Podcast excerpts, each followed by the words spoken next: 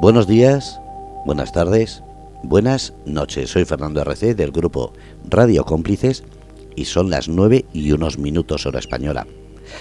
Miércoles, día en el que la psicología se acerca a pie de calle en un lenguaje coloquial, entendible y rompiendo tópicos y sobre todo tabúes.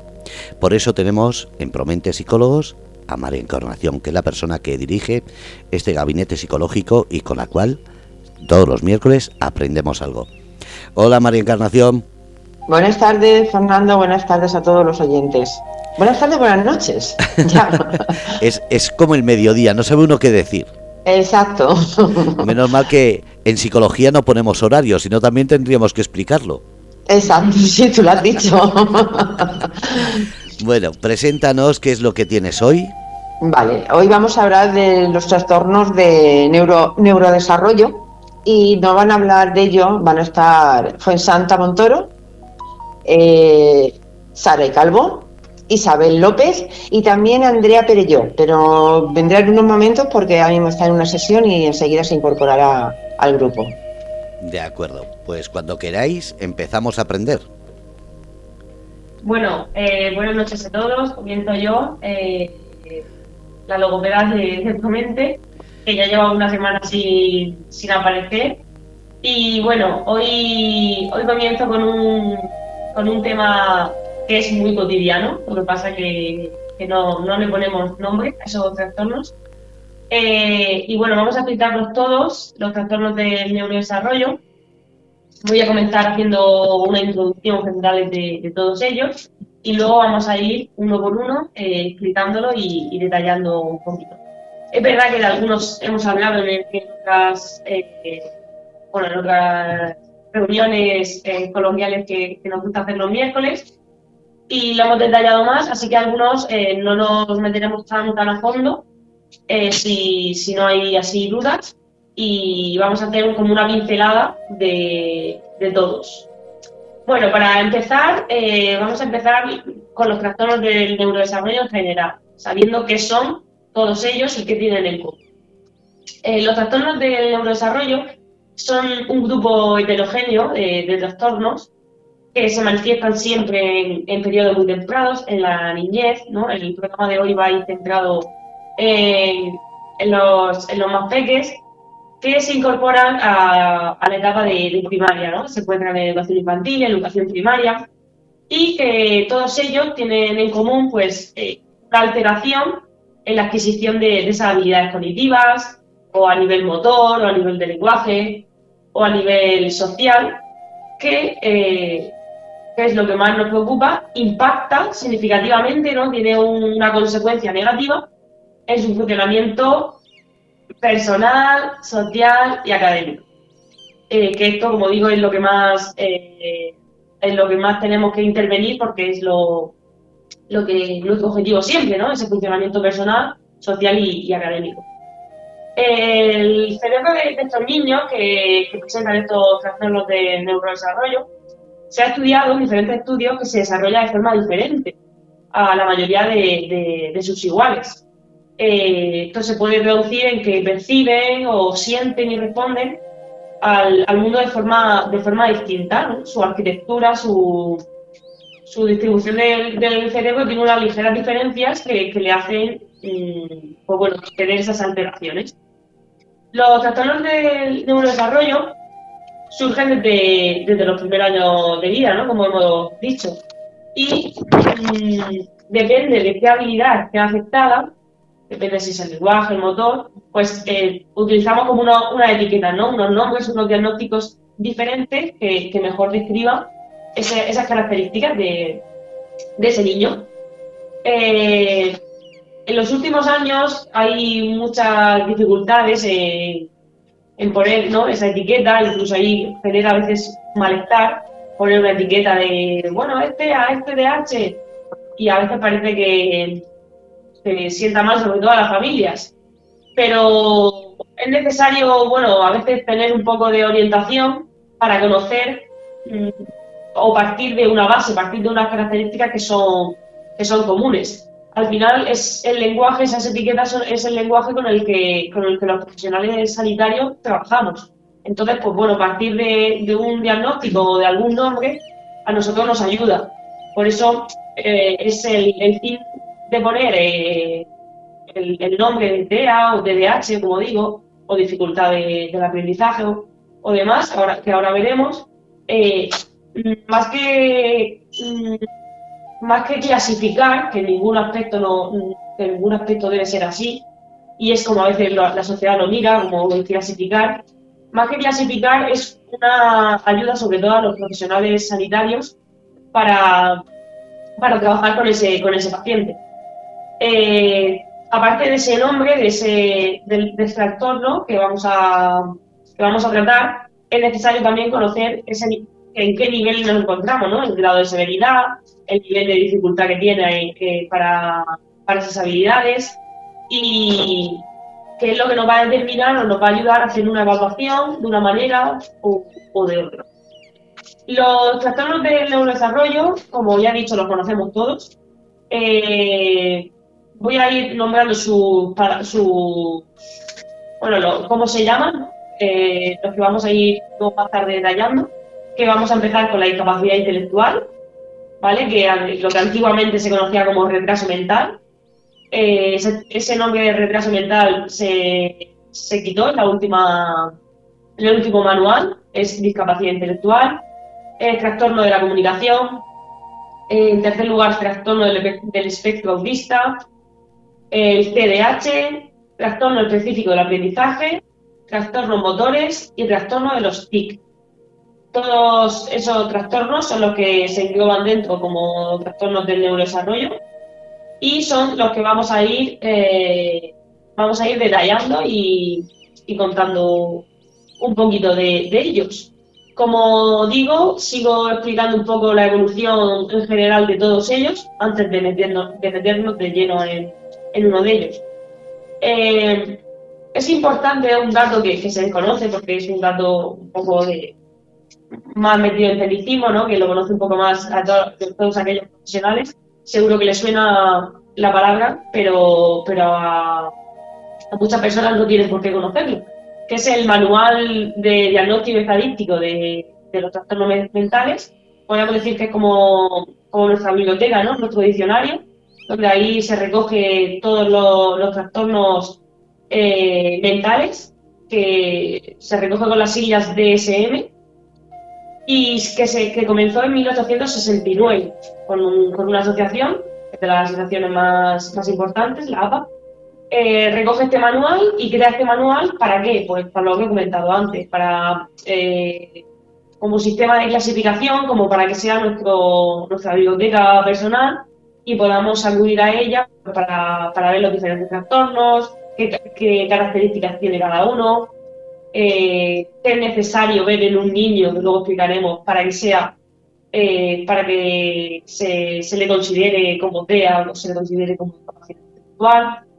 Eh, entonces, como digo, este manual para nosotros es, está más que aceptado y más que respetado para todos los profesionales por su bueno, por su consistencia y por su, su fiabilidad sobre todo. Eh, como digo, empezó su primera edición, su primera edición eh, comenzó con 106 trastornos, un dato llamativo, y a día de hoy, la última actualización de este, este manual que se ha, ido, eh, se ha ido evolucionando, actualmente recoge 216 trastornos, por lo que son 110 trastornos más.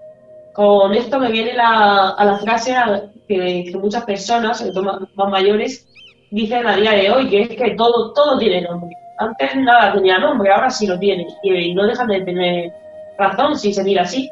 Puesto que antiguamente, como digo, la primera edición de este manual, que recoge todos los trastornos, recogía 106 y a día de hoy tenemos 216. O sea, por lo que los nombres de trastornos han ido apareciendo como hasta el día de hoy y, evolucionando. Eh, la prevalencia de, este, de estos trastornos, es decir, lo que, está representado en, nuestra sociedad, los últimos datos que recoge este manual son de 2016, eh, y donde es más llamativa la apariencia, o sea, donde se donde hay una mayor prevalencia, son de los trastornos del habla del lenguaje eh, y de la coordinación. Parece llamativo porque hay, como, muchas veces he defendido, los logopedas hemos aparecido así de repente, nuestra figura no estaba muy presente en la sociedad y eh, veréis si tenemos que estar presentes solamente sabiendo que los trastornos de mayor prevalencia, es decir, los trastornos mayoritarios, son los de habla y de lenguaje. O sea que nuestra figura eh, a nivel de datos que creo, creo que queda más que, más que demostrada. Luego le sigue discapacidad auditiva, le sigue TDAH, que también es muy, muy, muy frecuente, también por un 4%, y seguido de, retraso mental. El TEA eh, se situaba por sobre el 1%, pero como digo, son datos de 2016 y eh, creemos y sospechamos que estas prevalencias están aumentando constantemente, sin duda, sobre todo la de, la de, la de TEA. Mm, ¿Qué origen o qué causa, que es sobre todo lo que preocupa mucho a, las familias? ¿Cuáles son las causas de esto? ¿Por qué ha aparecido esto? Bueno, pueden ser tanto congénitas como adquiridas. Es decir, pueden ser que, que sea previo al nacimiento o posparto. Si son congénitas, estamos hablando de mutaciones genéticas, estamos hablando de trastornos metabólicos que siempre van acompañados de un componente genético. Como es normal, pues este componente genético altera ese, ese desarrollo del peque. También pueden ser infecciones de la mami eh, durante el embarazo, deficiencias nutricionales de la misma, o mm, bueno, toma de la toma de, productos no tóxicos y, nocivos como las, las, drogas o el tabaco, el alcohol, siempre están expuestos a, una mayor a, un mayor índice de, problemas del desarrollo. De forma adquirida, es decir, los que son posteriores al nacimiento, tenemos que, la causa puede ser algo perinatal, es decir, que fue en el momento del parto, por ejemplo, lo más común es la falta de oxígeno del bebé. Esto puede ocasionarnos en el futuro problemas del desarrollo, como es normal. Eh, ya después del parto, lo que es el postnatal, hace referencia pues, a esos traumatismos que puede encefálicos que puede tener el bebé, una meningitis, eh, exposición a ambientes tóxicos después del parto. Todos ellos también nos pueden condicionar en un, en futuro su, su, desarrollo. Yo aquí también te quería añadir en el tema del perinatal, no tenemos, no le damos mucha, mucha importancia, pero sí que es cierto que tengamos ojo en, eh, en los niños que nacen prematuros. Es decir, siempre que nosotros pues, en consulta con, algún papá, siempre preguntamos si el niño ha nacido en fecha o no, porque sí que es interesante valorar eh, que un niño, por así decirlo, nazca si de mesín, diciembre, debería haber nacido, por ejemplo, en febrero, y es un niño que, aparte de ser prematuro, va a ser el más pequeño de, de su año. Va a comenzar las clases como, como, siendo el más pequeñito y el más bebé de la clase. Entonces, eso también a veces puede dar un desarrollo más lento, mucho más despacio, y a veces, eh, pues bueno, eh, puede confundirnos con que el niño tenga algún tipo de trastorno. Entonces, bueno, a veces también somos muy de diagnosticar, de poner tal, y también a veces hay que valorar todo para, actuar con calma y, y decir que, que nunca está de más que, que, bueno, que observemos, que, que tratemos, que que nos adelantemos, pero bueno, siempre con todas estas cosas las tenemos. Son factores que desde mi punto de vista son importantes prestarles atención. Sí, ya no a nivel subjetivo, desde el punto de vista, es que a nivel objetivo todas las anamnesis incluyen el, ítem de, eh, de, cómo fue el parto, de cómo fue el embarazo, mm. si es eh, si fue un, un, bebé a término, si fue prematuro, ¿por qué? Porque, porque es necesario. Hay veces que que consulta, cuando hago esta pregunta, es verdad que te miran un poco como diciendo, ¿y qué tiene que ver? qué, tiene que ver? ¿qué mata su parto? Si, ya tiene seis años, no, es que todo puede empezar por ahí. Es que es importante hacerlo. Es importante, claro. Una evaluación, siempre lo hemos dicho, una evaluación tiene que recogerlo todo, todo, y el parto es eh, algo vital. Pues es muy importante. Eh, bueno, como he dicho, esta, este tras del parto es muy importante. Y eh, posteriormente, eh, bueno, posteriormente y durante el embarazo es eh, el ambiente en el que haya estado la mamá y sobre todo el bebé. Esto nos condiciona muchísimo. Esto creo que lo sabemos y lo conocemos. siempre se ha dicho que embarazada, pues obviamente no se puede tomar alcohol, tabaco. ¿Esto qué provoca? se, se relaciona directamente, el consumo de alcohol y de tabaco se, eh, se relaciona directamente con eh, la discapacidad intelectual, con que este trastorno aumenta su, su, su, posibilidad eh, ante el consumo de, esta, de estas drogas. Por ejemplo, de la marihuana, con problemas de atención, con nerviosismo, con el TDAH, se relaciona mucho el, el consumo. Entonces, como decimos, es, eh, esto también se pregunta durante, durante una anamnesis a, una paciente nueva. ¿Por qué? Porque es importante. ¿Cómo, ¿Cómo sea el ambiente en el que se ha desarrollado ese feto y ese bebé? Es muy importante. El consumo de cocaína eh, está directamente y comprobado, según estudios, que el desarrollo de un, de un, de un niño que su madre ha consumido cocaína es totalmente diferente en la bueno, totalmente diferente. Son ligeros, ligeras diferencias que, al final influyen muchísimo, claro. Eh, es diferente a una persona que su, su madre no se ha visto expuesta a, este tipo de, droga.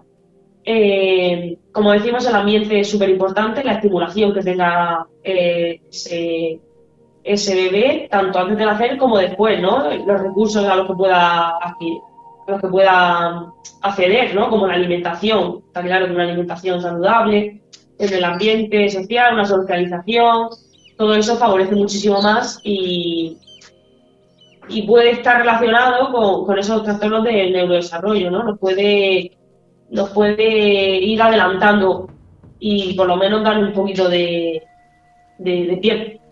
Pues eh, si no hay ninguna duda, este, este primer bloque de introducción que, he hecho, comenzamos, no sé si tenéis alguna duda, vamos comenzando pues con uno, uno a uno, con los diferentes trastornos, que como he dicho, comenzaríamos con el de discapacidad intelectual, lo que antes se conocía como, como retraso mental. Eh, bueno, sí, eh, con respecto a la discapacidad intelectual, pues eh, sabemos que comienza en la etapa de desarrollo y que pues lo que ocurre es que el menor va a presentar déficit o dificultades pues tanto en su funcionamiento a nivel intelectual como en su comportamiento adaptativo. Luego también tenemos eh, dentro de la discapacidad intelectual puede aparecer un retraso general del desarrollo que va a suponer pues un retraso a la hora de adquirir eh, los hitos del desarrollo. Eh, y para hacer un diagnóstico, eh, pues mm, siempre hay que volver a valorar pasado un tiempo.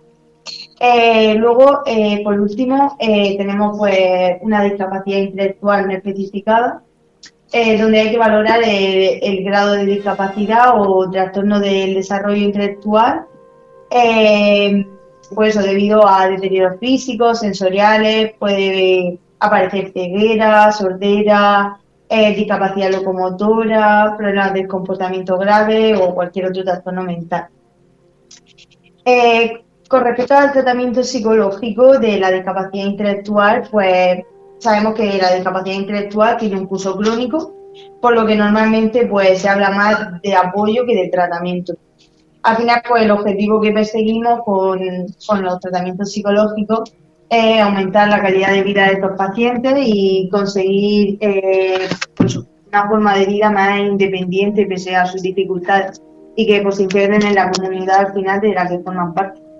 Eh, al final la intervención pues se realiza desde varios servicios de forma que se cubra tanto la el área intelectual y adaptativa como los problemas sociales y de conducta que puedan aparecer en estos menores. Eh, tenemos que tener claro que siempre la intervención psicológica tiene que estar adaptada al nivel intelectual y de desarrollo del sujeto. Y al fin y al cabo, pues son tres los objetivos principales. En primer lugar, identificar eh, los intereses y las capacidades del sujeto. eh, eh, que sea, un, en segundo lugar, un tratamiento individualizado, es decir, atendiendo a las características de, del paciente, ya que mm, cada paciente es un mundo. Y por último, mm, más importante, pues eso, al final crear oportunidades para que estos menores consigan una vida lo más autónoma e independiente posible. Bueno, y ahora pues Santa nos va a comentar un poco los trastornos del espectro autista que tan presentes están hoy en día en la sociedad. Sí, ¿Puedo? sí, claro, por supuesto. Es que en el chat ha hecho una pregunta, María dice, hola, estoy escuchando el tema de hoy. Me interesaría saber, como madre de un niño diagnosticado de TDAH de nueve años, ¿qué puedo hacer para ayudarle, para facilitarle su día a día? Gracias. Vale, eh, bueno, se ha, se ha adelantado un poco el TDAH, como bien he escuchado, vamos a tratarlo después. Eh, Pero si quieres, coméntalo ahora y ya le, le, respondo a, la, pregunta. Sí, lo, intento un poco responder una pincelada breve, pero, pero no, después, después, después lo, lo, va, lo va a ver. Eh, bueno, lo primero que tengo que hacer para ayudarle mm, depende eh, tiene que valorar, eh, sobre todo los profesionales eh, sanitarios o junto al colegio, eh, cuál es su nivel de severidad o sobre todo a, qué nivel le está afectando él el trastorno de el CDH, ¿no? entonces, bueno, pues valorar conjuntamente si, recibe apoyo tanto educativo como, fuera de, del colegio o clínica si recibe ayuda pues para, pues, ver esa impulsividad, si es que la hay, esa atención, si es que la hay, y esos eh, componentes que, están dentro de ese trastorno, que como digo, luego, luego vamos a ir detallando. Yo no sé la madre, que me imagino que muchas veces nos pasa a todos los psicólogos, que decimos lo que tiene mi hijo, pero luego el día a día es como que no sabemos qué, qué hacer o qué cosas le vienen bien. Entonces, yo por así decirlo, a nivel como muy...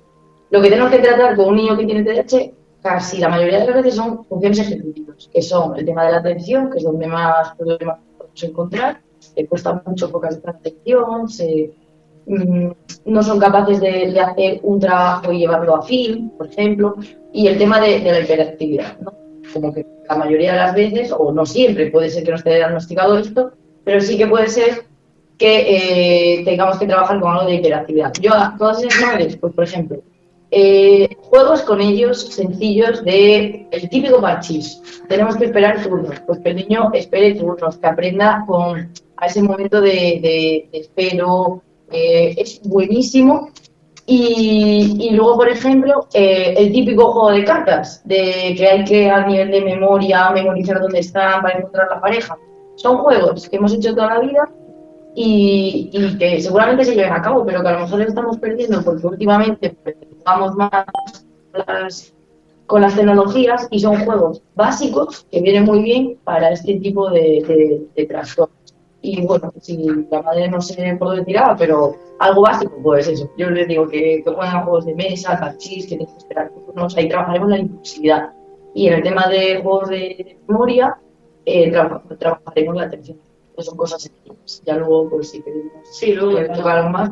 Pero es verdad, ha sacado el tema que se ha visto en tecnología, de los juegos de, de las nuevas tecnologías, ¿no? Los juegos que proponen las nuevas tecnologías de, de móviles y demás.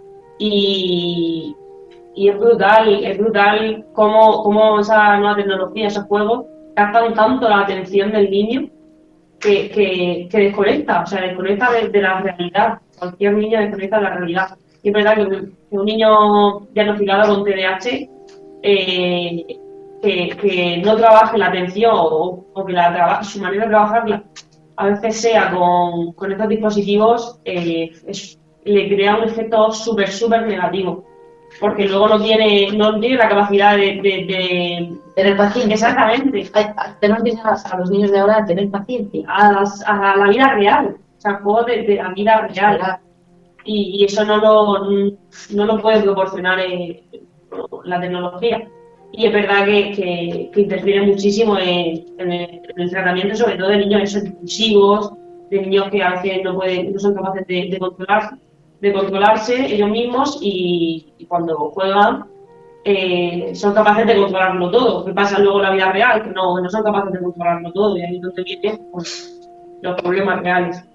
Eh, bueno, como, como, hemos dicho, lo comentamos posteriormente con más, eh, con más detalle, porque claro, esta mami sí sabe, sí sabe de qué estamos hablando, pero quizás otros oyentes, lo de TDAH, aunque es conocido, como he dicho, son trastornos los que vamos a tratar cotidianos, pero, pero quizás se le cambie un poco lo que estamos hablando de atención, memoria, así que luego lo vamos a, detallar más para todos.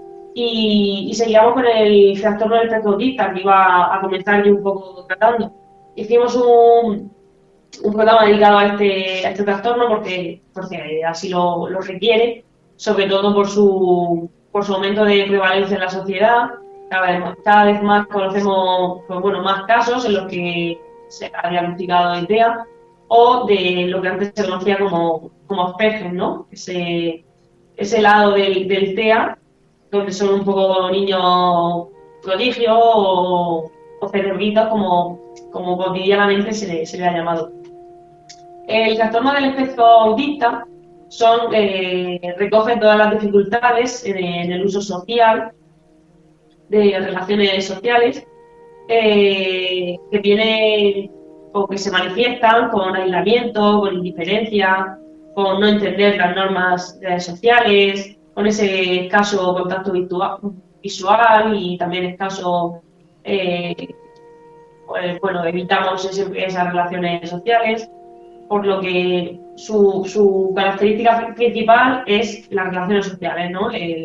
las dificultades en la sociedad acompañadas de, una escasa comunicación que se manifiesta lo que hemos dicho de esa escasa expresión facial, eh, contacto visual lo evita, eh, el lenguaje aparece tardío y suele venir acompañado de muchas secularia, que son unas repeticiones sin, sin ninguna intención comunicativa que el niño va repitiendo eh, quizás escucha una conversación y él es capaz de repetir diariamente esa conversación tal cual se ha pronunciado. Eh, son dificultades de, la comunicación. Eh, su participación en la vida social es, muy escasa, las actividades, sus actividades y sus intereses son muy, muy restringidos a, a lo que él a lo que él desea y no tiene flexibilidad pues, para participar en otras actividades sociales.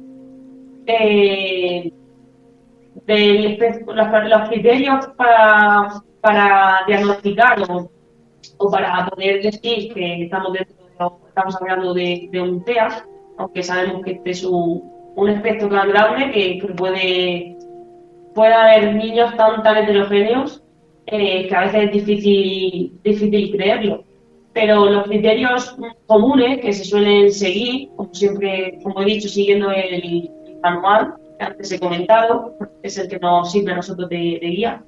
Pues en primer lugar, en primer lugar es ese déficit de la comunicación social y interacción, social en, los contextos que el, niño se mueve, por lo que tiene déficit en, la comunicación no verbal para mantener y seguir una conversación, una relación, eh, sobre todo también a nivel emocional, poca, poca, capacidad para conocer sus emociones y sobre todo las de, de los demás. Eh, con respecto a la conducta y como he dicho sus intereses, que siempre son muy repetitivos y restrictivos, estamos hablando pues del movimiento de, estereotipo que, que siempre ha, caracterizado a estos niños, que es como el aleteo, la preferencia por, los objetos mm, siempre fijos, por, por ejemplo, eh, se opta mucho por los coches y, no, no, son capaces de, flexibilizar y, de optar por otros juguetes que no sean un coche, eh, una vida repetitiva, es inflexible a, la, eh, a, los cambios de rutina. Bueno, su, su enfoque de interés siempre es mínimo, su atención es mínima, si no es lo que le interesa, desconecta muy rápidamente.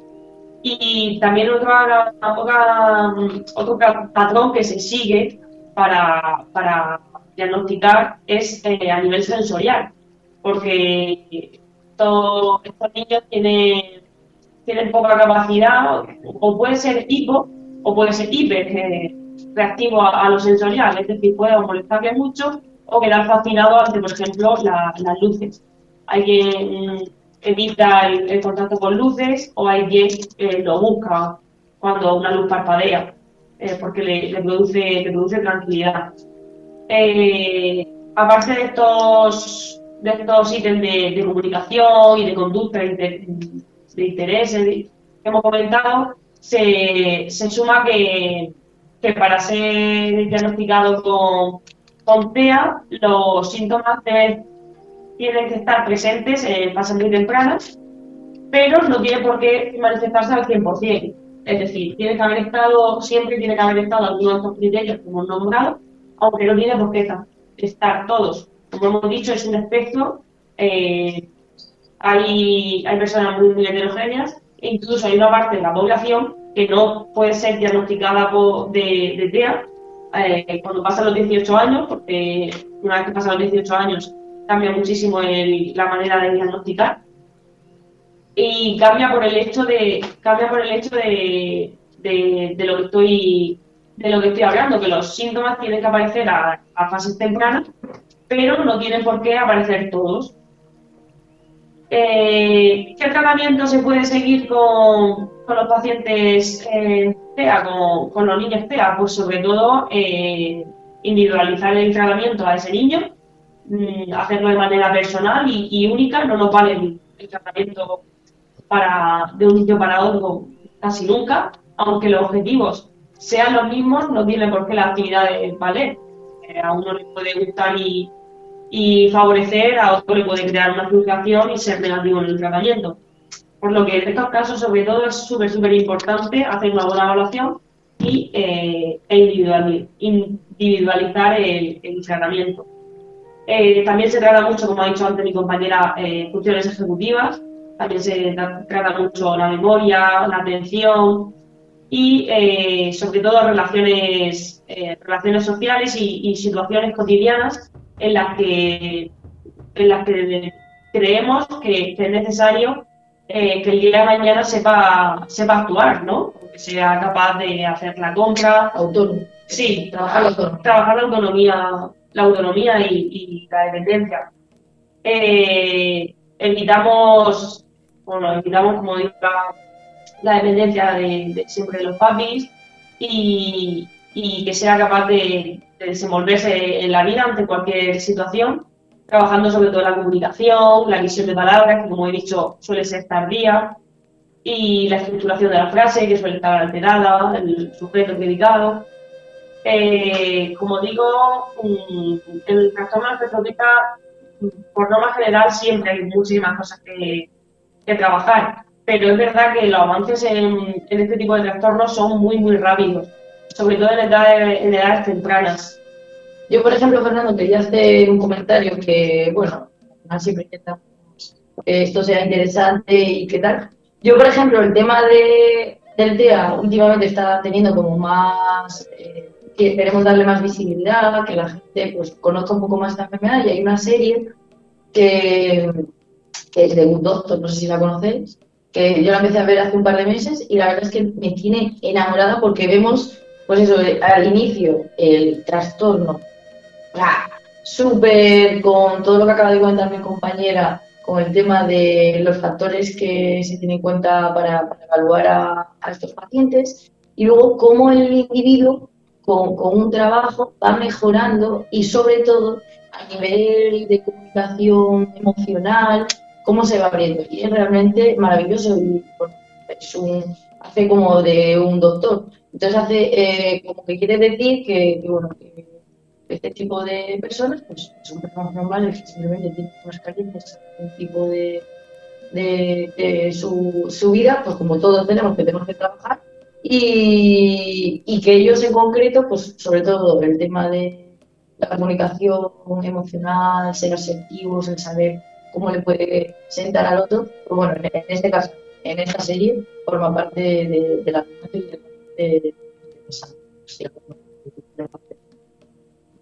eh, sí, la verdad que un doctor es, es muy famoso. O sea, yo no la he visto. Pues, de verdad, es muy interesante. ¿Vosotros no lo habéis visto? No, yo tampoco. ¿Y tú, Andrea? Sí, yo sí. ¡Ole! No la he visto, pero es verdad que hay series, o por ejemplo, luego al final, que se trata también quizás tartamudeo, ¿no? Eh, la distemia.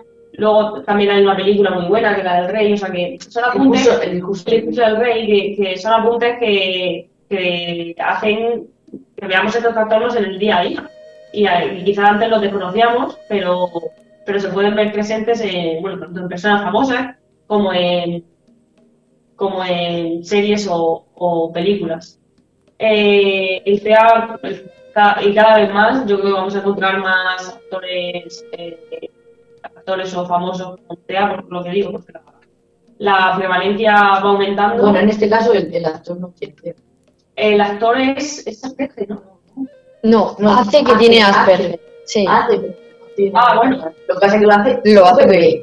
O sea, lo hace Sí, sí, ah, bueno, bueno, claro, Pero no lo tiene. Gente que representa Claro, pero Sí, realmente- bien, le da visibilidad al aspecto de. en su vida fuera de la serie no lo tiene. No lo Ah, tiene, vale. no lo tiene, pero. pero- Bueno, pero lo representa. Sí, luego creo que hay otra serie que sí que es algo chaval adolescente, pero que sí que tiene TEA y eh, autismo o algo así. Hay, no Pero bueno, el caso que en este, en este caso no tiene, no tiene su pero el actor lo hace muy bien. Entonces, pues bueno, cuando tenemos el conocimiento eh, teórico, pues sí que vemos esos guiños que hace y que los hace realmente bien. Y bueno, pues eso que al final también pues, vale para la diversidad ¿no? al colectivo.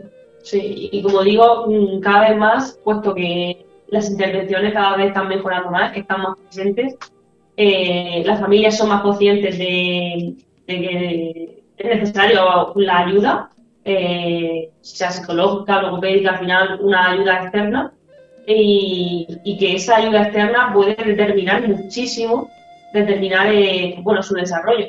Entonces, eh, un, un paciente que tiene, como, dice mi compañera, unas carencias a nivel de comunicación y que desde bien pequeño eh, bueno, somos capaces de, de darle las herramientas necesarias para que las cubra eh, en su día a día, pues al, al final conseguimos eh, una persona con, con las mismas o más posibilidades de, de- llegar al éxito que, que cualquier otra persona sin que ese trastorno le, sea, le sirva de, de dificultad o de impedimento.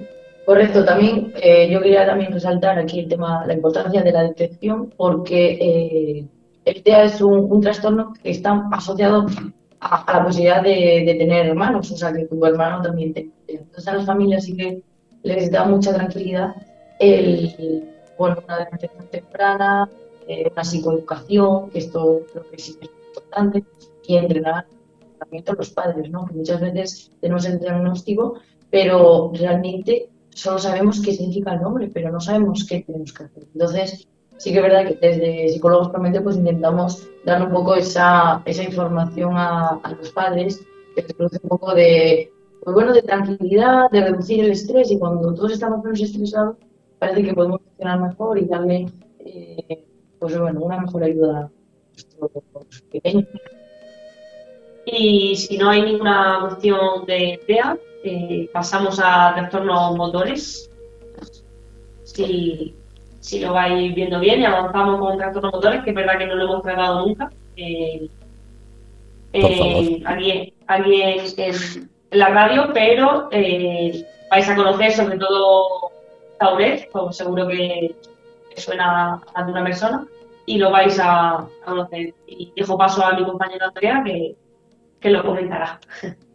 Bueno, sí, como dice Santa, os voy a hablar de algunos trastornos que sí que os pueden sonar más, como por ejemplo el de Tourette, porque, bueno, eh, hay una película también muy famosa que se llama Doc Doc, que también si no la habéis visto la recomiendo un montón. El protagonista tiene Tourette y es un trastorno pues en el que se dan múltiples tics que pueden ser motores, pero también puede tener uno o más tics vocales, ¿no? Aunque no tienen por qué darse a la vez, los, los dos, los motores y los vocales. Eso sí, debe darse mínimo durante un año, pero eh, no de forma continua, es decir, pueden aparecer de una forma intermitente y sí que empieza antes de los 18 años. En, eh, otro tipo de trastorno motor es el de desarrollo de la coordinación, ¿no? Y como el nombre dice, son dificultades para adquirir y para ejecutar bien pues habilidades motoras que requieran de cierta coordinación.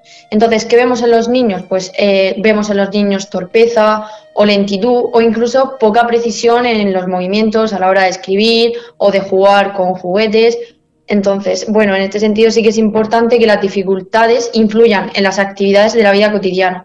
Y esto sí que es algo que se generaliza a todos los trastornos. Es decir, para considerar un trastorno como tal, es importante que esas dificultades interfieran en el día a día del niño, que sean de verdad un obstáculo en sus actividades de la, de la vida cotidiana. Luego, otro trastorno es el de los movimientos estereotipados. Y eh, en este sentido, pues se trata de un comportamiento motor muy repetitivo, ¿vale? Es aparentemente guiado, pero no tiene ningún objetivo. Por ejemplo, el niño eh, puede sacudir o agitar las manos, eh, mecer el cuerpo, golpearse la cabeza, morderse o incluso golpearse otras partes del cuerpo. Bueno, este trastorno es importante llevar cuidado porque sí que puede conllevar autolesión, entonces hay que estar pendientes del mismo y además eh, puede ir asociado a otra enfermedad médica. Otro tipo de trastorno motor que encontramos son los tics motores o vocales persistentes, es decir, fuera de Tourette o de otro tipo de trastorno, eh, consiste en mm, presentar tics motores o vocales pero no pueden darse ambos a la vez, es decir, porque es un niño que solamente presente motores o solamente tenga tics vocales. Y luego eh, también hay otro trastorno que se conoce como tics transitorios, que es aquel niño que presenta tics motores o vocales, pero que ha pasado menos de un año desde el primer tic. Entonces no podemos diagnosticar de ningún trastorno como tal. Y bueno, eh, hasta aquí los trastornos motores. Ahora, eh, si no hay ninguna duda, voy a hablar un poquillo de trastornos específicos del aprendizaje y sí que estos son más comunes o al menos se conocen más, ¿no? Entonces, eh, son, pues como el nombre dice, dificultades en el aprendizaje y esto se refleja en las habilidades académicas del, del niño y en él pueden aparecer una serie de síntomas que deben de aparecer mínimo durante seis meses para poderlo diagnosticar. Em, incluso habiendo recibido intervenciones enfocadas a la dificultad que presenta el niño, ¿no? porque eso en, colegios directamente eh, se deriva y una profesora pues ayuda a compensar esa dificultad. Entonces, aún esa intervención em, deben haber pasado mínimo seis meses para diagnosticarlo. Entonces, son niños que pueden tener dificultades en la lectura de palabras, que sea lentecida o que requiera mucho esfuerzo o incluso en la comprensión lectora, eh, dificultades en la ortografía, en la expresión escrita, en el cálculo o incluso en el razonamiento matemático. Las capacidades eh, académicas se ven afectadas influyendo en el rendimiento del niño, ya que es un trastorno que eh, tiene su inicio en la edad escolar, que es cuando empiezan a requerirse este tipo de habilidades y em, dentro de este, pues el niño pues, puede presentar una dificultad en la lectura, que es lo que conocemos como la dislexia, en la expresión escrita, disgrafía o incluso en las matemáticas, que se conoce como discalculia. Y la gravedad va a depender de las áreas que tenga afectadas, es decir, si solamente tiene afectado un ámbito como puede ser la lectura o si tiene afectados varios ámbitos. Yo quería aquí solo comentar, a modo de cuando estamos en el colegio y lo podemos ver, es que los niños tienen eh, como un sufrimiento súper elevado, porque es una sensación de, quiero y siento que lo estoy haciendo bien, pero tengo errores y ellos no son conscientes o no saben ver ese error. Entonces se da ahí como una contra entre ellos, entre quiero, pero no puedo. Entonces el hecho de poder detectar todas estas cosas por parte de, bueno, por parte de nosotros, de lo que tengan que esto genera también en el menor pues es una tranquilidad y un vale, ya sé lo que tengo, voy a trabajar y cómo puedo mejorar.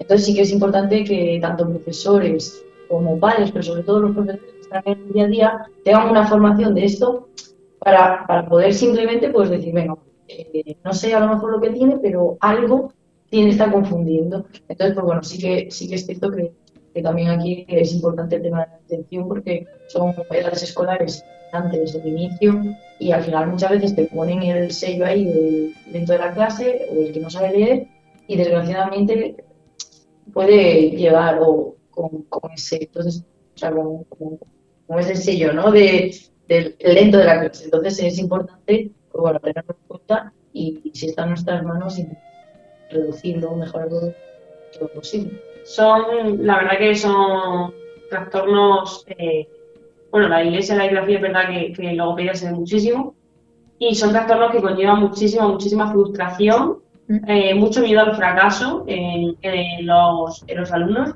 Ya tan pequeños tienen muchísimo miedo a fallar, muchísimo miedo a, a hacerlo mal, a ser conscientes de, de sus dudas eh, y, y que el dudar eh, se considera como algo negativo. Y, y al final son niños que sin ayuda es muy difícil, muy difícil que, que, que sean capaces de, de- de superar la- las etapas escolares. Son niños que, a- que al final mm, se consideran como a veces hasta mal estudiantes, pero son niños que necesitan sus, su, su ayuda y, y la verdad que, que hay muchos niños eh, con dislexia o con dificultades del aprendizaje evocados a, al fracaso, al- a, decir, mira, yo esto no, no sirvo, yo, yo no soy igual que mis compañeros y al final eh, es verdad que son problemas menores, son dificultades menores que se tratan y se pueden, se van tratando y como digo, dar herramientas que hay muchísimas en iglesia hay muchísimas para, para que el, niño sea capaz de, de- de- de estudiar lo que él quiera y como quiera. Y que a veces, por, por alargar un poco esto, esta espera, eh, creamos niños de, como digo, pues con, mucha, con mucho miedo a, fallar.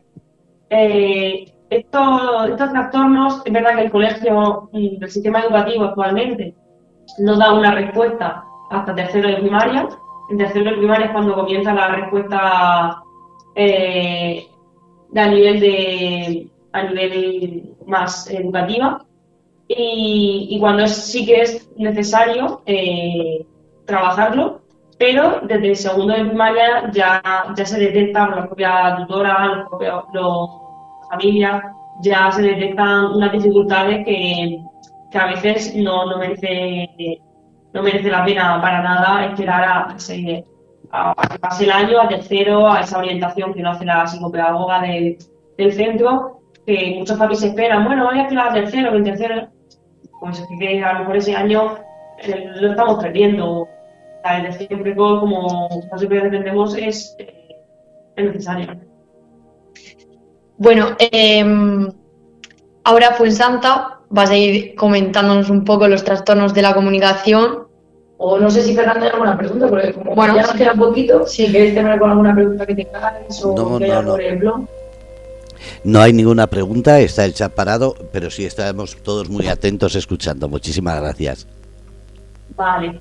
Bueno, pues comenzamos con el trastorno de la comunicación y que se diferencia como que tiene dos vertientes de trastorno del lenguaje y trastorno fonológico. Eh, el trastorno del lenguaje es la dificultad de, en la adquisición eh, y en el uso de- del lenguaje en todas sus modalidades, ya sea en el habla tanto escrito y- o en el habla oral por un déficit que puede ser de la comprensión o de la, o, de la producción. Eh, ¿qué- ¿En qué se manifiesta este trastorno de- del, lenguaje? Pues que el número de vocablos que, tiene una persona, su léxico es muy reducido, eh, la estructura eh, también es muy limitada, tiene un discurso erróneo, no es capaz de, realizar lo que es una exposición con fluidez, eh, su actitud del lenguaje con respecto a sus iguales pues está por debajo, eh, su comunicación, su participación social, eh, a nivel académico también eh, está ligeramente por debajo que- de sus iguales.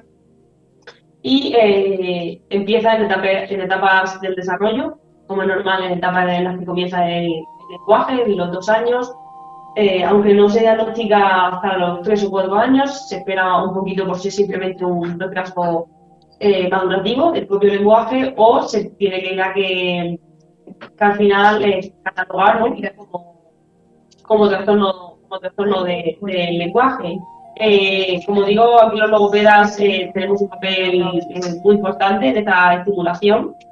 Se, suele, se suele empezar con una estimulación temprana de- del lenguaje, con, bueno, eh, valorando en qué están las dificultades y, y interviniendo sobre todo a nivel a, nivel de, los problemas de la educación del lenguaje, de aumentar su vocabulario, eh, que sea capaz de, denominar muchas más eh, cosas. Y cuanto más pequeño es el niño, pues obviamente más rápida es la mejora. Si, podemos, si podemos hacer una evaluación individualizada que, valoremos dónde están los puntos fuertes y débiles del niño, pues esto es lo que nos va a ir eh, dando pues esos objetivos que tenemos que ir que tenemos que ir cumpliendo. Y bueno siempre en contacto con la familia porque son nenes como peques eh, la, un centro de educación infantil. En un centro de educación infantil también ayuda mucho es verdad que esa estimulación para que está sometida el, niño en, su, en, una escuela nos favorece muchísimo el trabajo y siempre estamos eh, bueno implicados y coordinados con todos esos esos profesionales y por otro lado, de la comunicación, una vez diferente al lenguaje, tenemos el trastorno fonológico, que esto quizás es lo más común, lo que a los logopedas siempre nos gusta la etiqueta, bueno, sí, el de la R.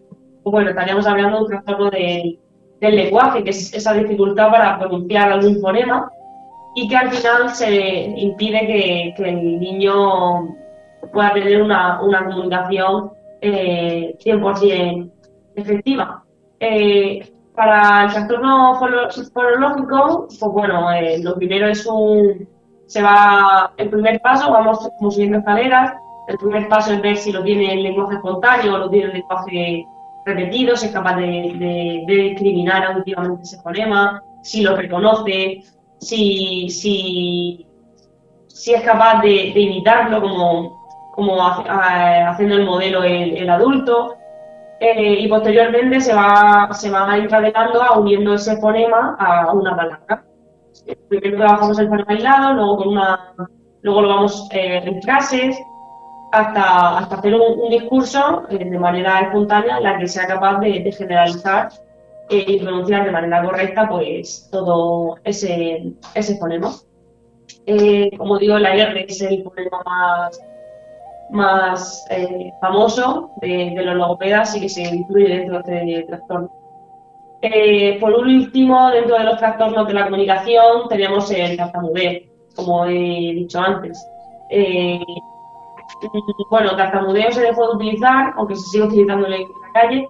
Se conoce como disfemia porque es una alteración de, la fluidez del habla, que no, en la que el paciente eh, a lo largo del tiempo tiene una repetición de, los sonidos de las sílabas, prolonga mucho las consonantes o las vocales, tiene unas pausas en medio de, la, palabra, incluso son pausas por un bloqueo a nivel orofacial, eh, palabras que, quizás él, conoce que en los que va a tener ese bloqueo hace un circunloquio, ¿no? O una sustitución de palabras para decir palabras que quizás eh, le generan más, tensión y la repetición sobre todo de, monosílabas como yo, yo, yo, yo o te, te, te, te al final son estereotipos que, que, todo el mundo conoce, conoce porque son muy, muy característicos de, estas personas.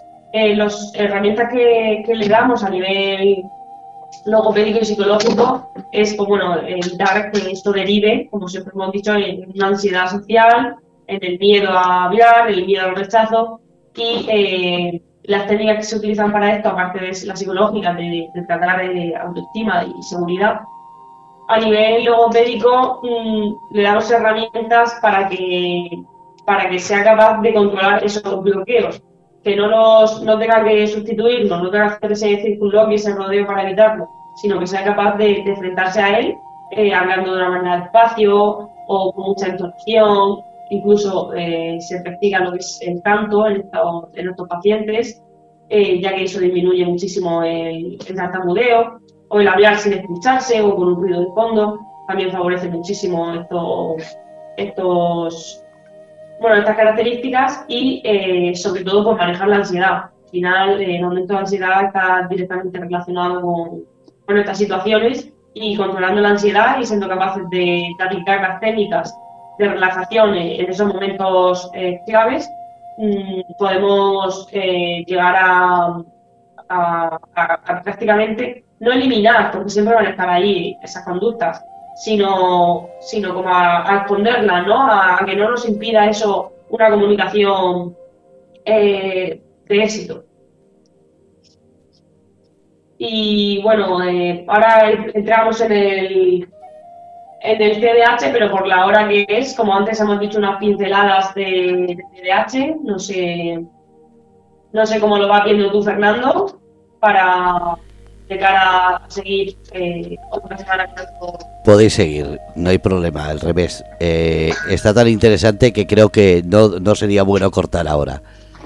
Pues ya está, sin, sin ningún problema. Estábamos, como digo, en el, en el CDH. De todas formas, no, el CDH de los de los últimos de los últimos trastornos, sí, si no me equivoco es el último, lo hemos dicho, sí, lo hemos dicho todos, hemos dicho trastornos motores, los CI, los del aprendizaje, TEA, la comunicación, que acabo de terminar con él y ahí hemos empezado la capacidad intelectual. Y sí, sí, nos queda, nos queda solamente TDAH. O sea que genial, que lo hemos dejado para el último, por si todavía está mm, esa madre oyense y puede todavía, pues bueno, seguir aclarándose sus sus dudas y el CBH lo, lo detalla un poquito más mi compañera Isabel, que está un poco más especialista. Bueno, pues el TDAH, como sabemos, también está muy presente hoy en día y al final pues se caracteriza pues por esa desatención o hiperactividad e impulsividad que en algunos niños sabemos que está más acentuada eh, esa falta de atención y en cambio en otros eh, puede haber pues eso, más que síntomas de desatención, pues una mayor hiperactividad. Eh, al final tenemos que tener claro que, un niño sea nervioso no, no significa ya a la ligera tiene TDAH, que al final hay un sobrediagnóstico que, que tampoco es sano porque al final los niños pues tienen que ser nerviosos, moverse y eh, les corresponde con la edad que tienen. Pero eh, tenemos que tener en cuenta que para decir que, que un niño tiene TDAH como tal, tenemos que tener siempre claro que eh, los síntomas le van a interferir en su funcionamiento académico, social, familiar y le van a causar eso, malestar significativo y al fin y al cabo van a reducir su calidad de vida. O sea que al final, eh, más que ser nervioso, es algo que, impacta en la vida de, ellos y de, su familia.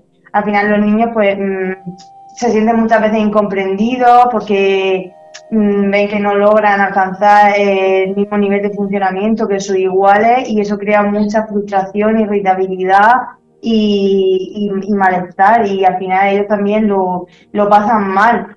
Eh, por eso también es muy importante que eh, la, eh, la, ayuda que reciban estos niños sea multidisciplinar, tanto por parte de profesores, especialistas, que se integre también la familia al final eh, necesitan la ayuda de todos y juntos pues podemos contribuir a mejorar un poquito más su, su calidad de vida. En estos niños, pues el tratamiento psicológico al final necesitan aprender muchas estrategias de autorregulación.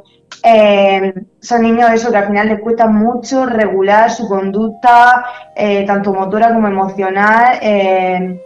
y pues una de las técnicas más empleadas para esto pues suele ser la relajación, eh, también muy importante el control de la irritabilidad. Los niños cuando intentan hacer una tarea y no consiguen eh, alcanzar los mismos eh, estándares que sus iguales, pues se irritan, se frustran, se sienten mal.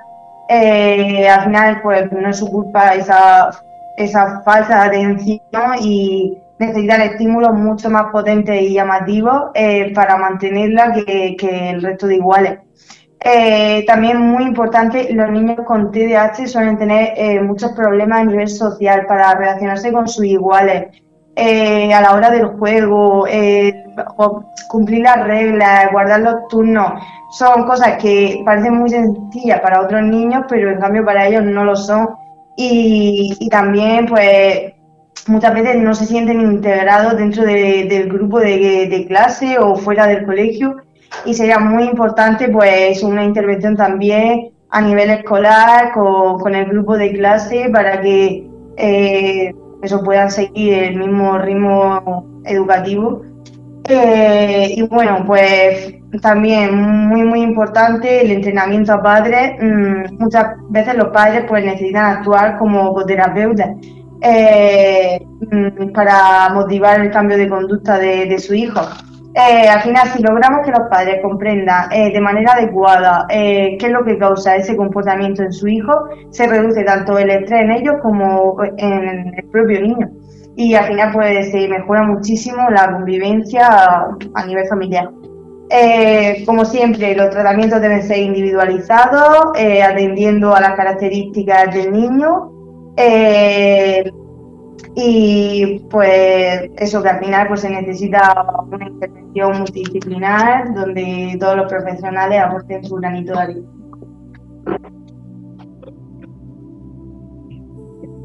Y bueno, Fernando, hemos terminado con detallar todos los trastornos y, nada, para cerrar, pues decir que, que todos ellos, si en algún momento eh, necesitan más información, si necesitan eh, bueno, eh, de esas herramientas de las que hemos estado hablando, que en cada caso son diferentes y, adaptadas siempre al, niño, pues ya saben dónde, dónde estamos y que estamos encantados de, de resolverle cualquier duda. Muchísimas gracias a las cuatro. Gracias, Fernando. Gracias, Fernando. Gracias. Saludos. María Encarnación.